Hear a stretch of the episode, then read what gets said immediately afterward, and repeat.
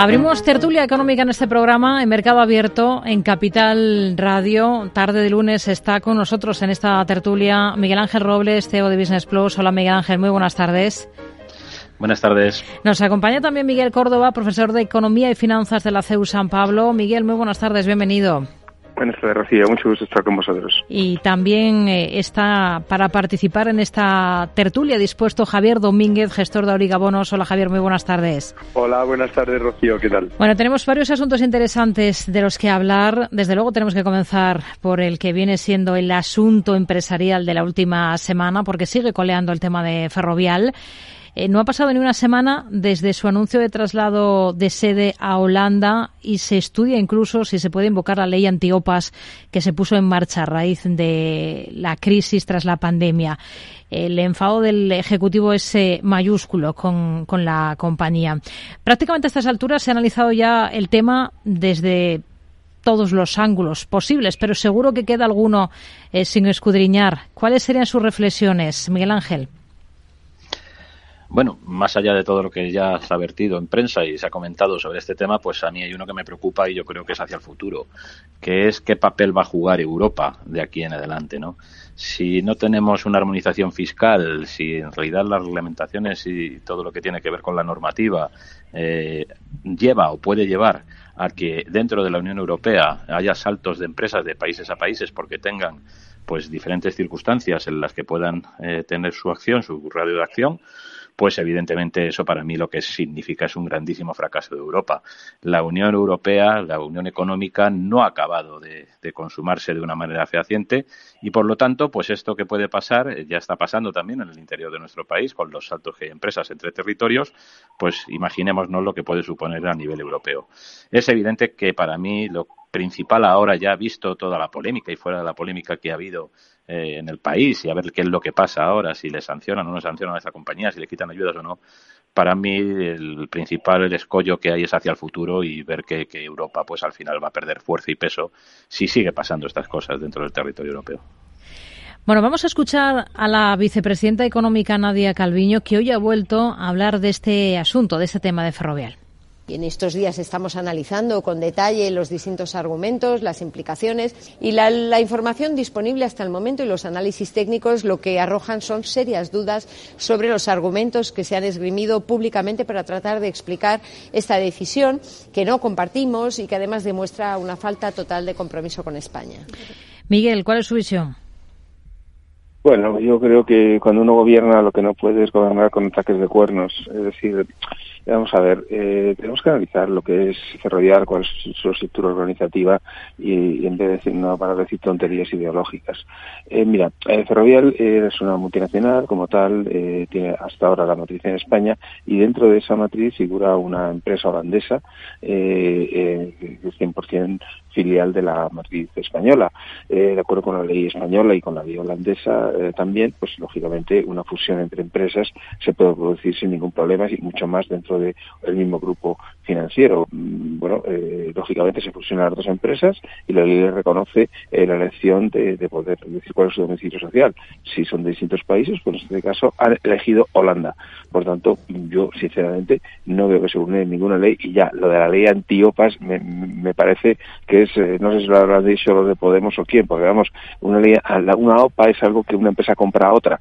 Es decir, aquí nadie está comprando nada estamos hablando dentro del mismo grupo eh, económico-financiero y se, se produce una fusión y se ha hecho de acuerdo con la ley. Por tanto, si una empresa ha tomado esa decisión, yo creo que el gobierno lo primero que haría sería preguntarme eh, por qué eh, ha ocurrido eso y por qué se elige Holanda en vez de España. estoy de acuerdo con Miguel Ángel que habría, que armonizar estas cosas, que bueno, pues que lo lógico es que en Europa no pudiera haber fiscal, bueno, yo todas esas cosas las entiendo, pero final lo que ha hecho Ferrovial no es nada eh, ilegal y, vamos, me parece algo de lo más normal. Hay otras empresas que lo han hecho, no sé, Farmamar, la antigua Celtia, lo hizo hace un tiempo eh, y se fue a Estados Unidos porque las ciudades funcionan mejor en Estados Unidos para captar fondos. No sé, eh, insisto, estamos en año preelectoral y, y parece que, que hay ataques de cuernos. Javier. Bueno, yo creo que el tema fiscal eh, eh, hoy por hoy es marginal, más, más bien es un tema de clima empresarial porque efectivamente eh, Holanda es un país que es netamente eh, un país de negocios, donde llevan desde, no tienen recursos naturales prácticamente, y llevan desde el siglo XVI eh, viviendo de hacer negocios y de crear un clima empresarial óptimo. En el caso de España, el tiempo se va decantando en que cada vez es más difícil ser empresario y lo estamos viendo porque la clase política está atacando de manera sistemática el entramado empresarial y, todo lo que significa crear e innovar.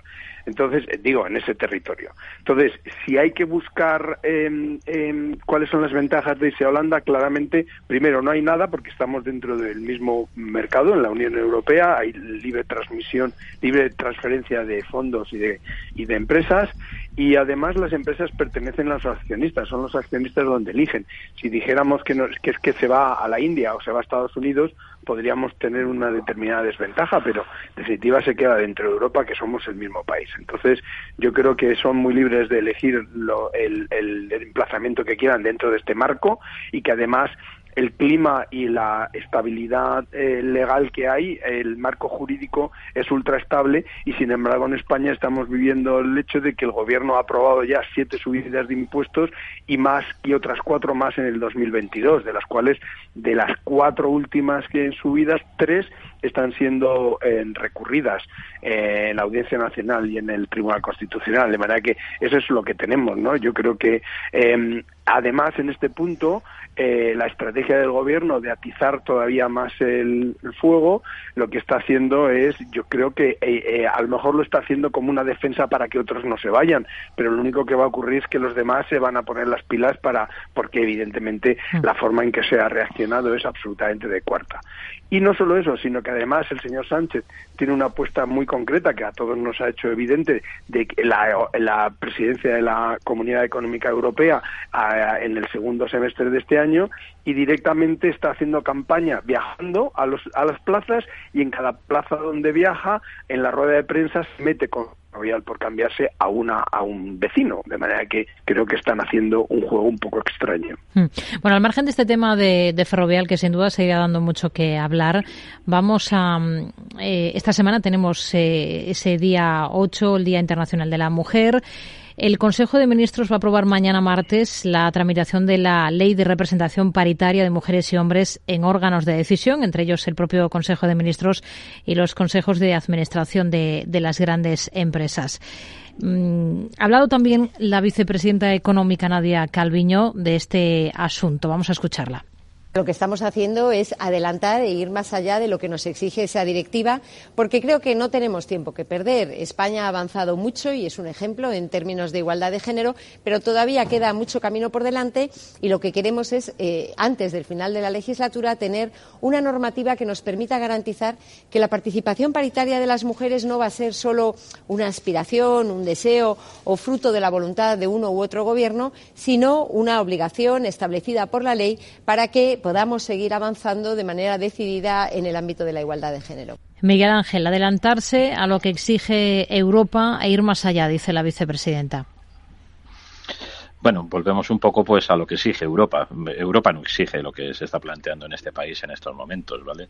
Yo creo que es evidente que se tiene que seguir haciendo pues un hecho de discriminación positiva a favor de la mujer porque obviamente todavía la igualdad no es un hecho real Ahora bien, hay ciertas cosas en la intromisión en el ámbito privado que a mí desde luego pues no me gusta. Políticamente, si se quiere tomar la decisión política y se aprueba en un Congreso de los Diputados que los diputados eh, y diputadas sean parietarios o que el Consejo de Ministros sea parietario, me parece perfecto.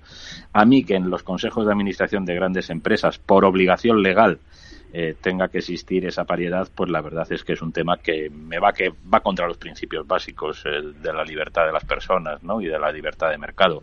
Por lo tanto, volvemos otra vez a una intromisión necesaria en el ámbito privado de lo público. Cierto es que se pueden tomar medidas y que se deben de tomar medidas. Eh, otra cosa es tener que regular que el 40% de las directivas o directivos de las grandes empresas resulte que tenga que ser mujeres sin pensar ni en meritocracia ni pensar en ninguna otra cosa, sino nada más que porque sí, ¿no? Entonces, bueno, pues como siempre creo que es pasarse de, la rosca, ¿no? Y, bueno, pues en el ámbito público que hagan lo que les parezca oportuno, pero en el privado que no se entrometan tanto. Miguel. Pues sí, la verdad es que estamos en año preelectoral y el señor González, perdón, Sánchez, pues está, está en las suyas, o sea, está está haciendo cosas que no, además que no tienen sentido, que incluso serían incluso, incluso anticonstitucionales en el, ámbito privado. Eh, vamos a ver, eh, eh, no puede ir por delante de Europa cuando España ha estado sistemáticamente durante muchísimas décadas, debido a la dictadura franquista, muy por detrás. Es decir, durante los últimos 100 años en Europa, en Estados Unidos, las mujeres se desarrollaron profesionalmente y, realmente pues, pues, hicieron una evolución lógica que que, al final ha llevado a que estén incluso por encima del 50% en, en, en cargos públicos, eh, perdón, en cargos privados, incluso en cargos públicos. 54% de las americanas eh, eh, son CEOs o son CFOs, etcétera, y en, en, los países nórdicos más del 60% ocupan los cargos públicos, por tanto, pero sí algo natural, de acuerdo con 100 años de desarrollo. en España, las mujeres que ni trabajaban, o sea, en la época de Franco, la edad franquista eh, eh, hacía que, fueran amas de casa y que no trabajaran. Entonces, eh, al final, empezaron en el año 1995 a incorporarse ya de una manera masiva al trabajo hasta el año 2005. Pasaron de 3 a 8,2 millones de mujeres en ese, esa década. 2005 es hace 18 años. O sea, lo que no puedes pretender es recuperar 100 años en 18 y encima decir que te pones a la cabeza de Europa eh, por, por ley, porque el 40% de los cargos en las empresas privadas tienen que ser mujeres. Oiga, mire usted, si es que eh, eh, las mujeres no estudiaban antes. O sea, no puede ser que en un plazo tan corto consigas esa paridad que, que, tú estás buscando. Hay que darle tiempo al tiempo, un par de generaciones. Yo creo que para el 2040, 2050 se ha producido de forma natural pero pero vamos no no no no no pues se puede hacer eh, por decreto ley es que yo de verdad que, que esto cada vez se parece más a la Unión Soviética ha hablado de este asunto el líder de la oposición, Alberto Núñez Feijóo, dice que la paridad le gusta, pero pide a Sánchez que se la aplique. Si usted coge el organigrama del Palacio de la Moncloa y ve a los nueve altos cargos que dependen del presidente del gobierno, verá que ocho son hombres y una es mujer. Debería de ser un poco consecuente, no imponer a los demás la paridad, sino imponérsela a sí mismo. Javier.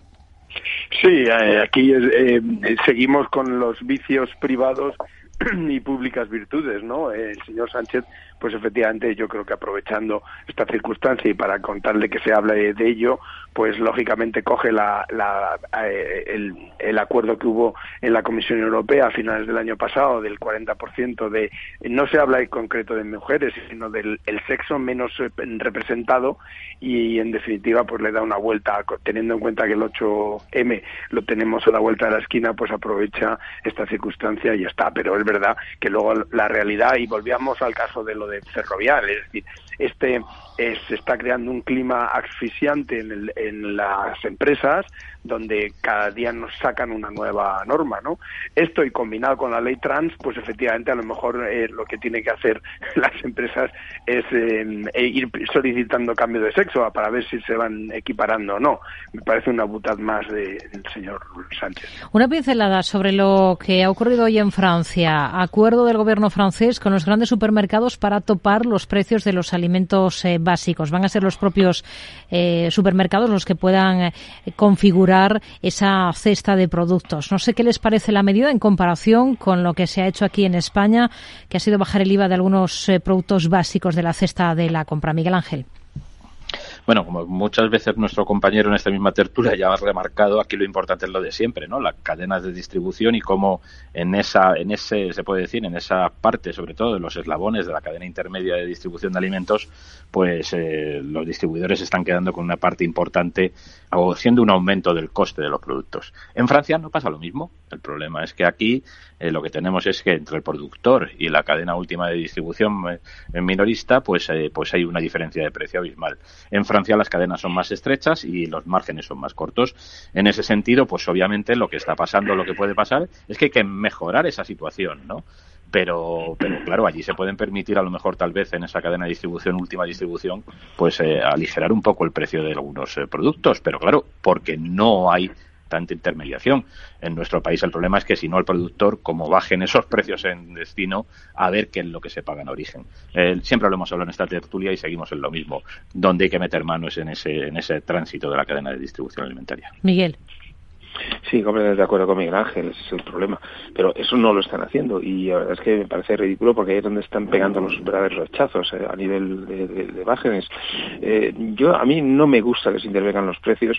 Eh, otra cosa es que voluntariamente las, las, los grandes distribuidores asuman, pues como ha hecho Carrefour, para marcas blancas, para cosas de estas, moderar el tema. En, Francia están al 14,5 y medio de inflación, está mm. mucho más que en España. Entonces, bueno, mm, yo una cosa es llegar a acuerdos eh, con las entidades, tipo Pazo de la Moncloa en su día, y eso me parece muy bien, pero otra cosa es, insisto, por Real Decreto no. Nos quedamos con esta reflexión, nos quedamos ya sin tiempo. Miguel Ángel Robles, Miguel Córdoba, Javier Domínguez, gracias caballeros, muy buenas tardes. Buenas tardes, un saludo.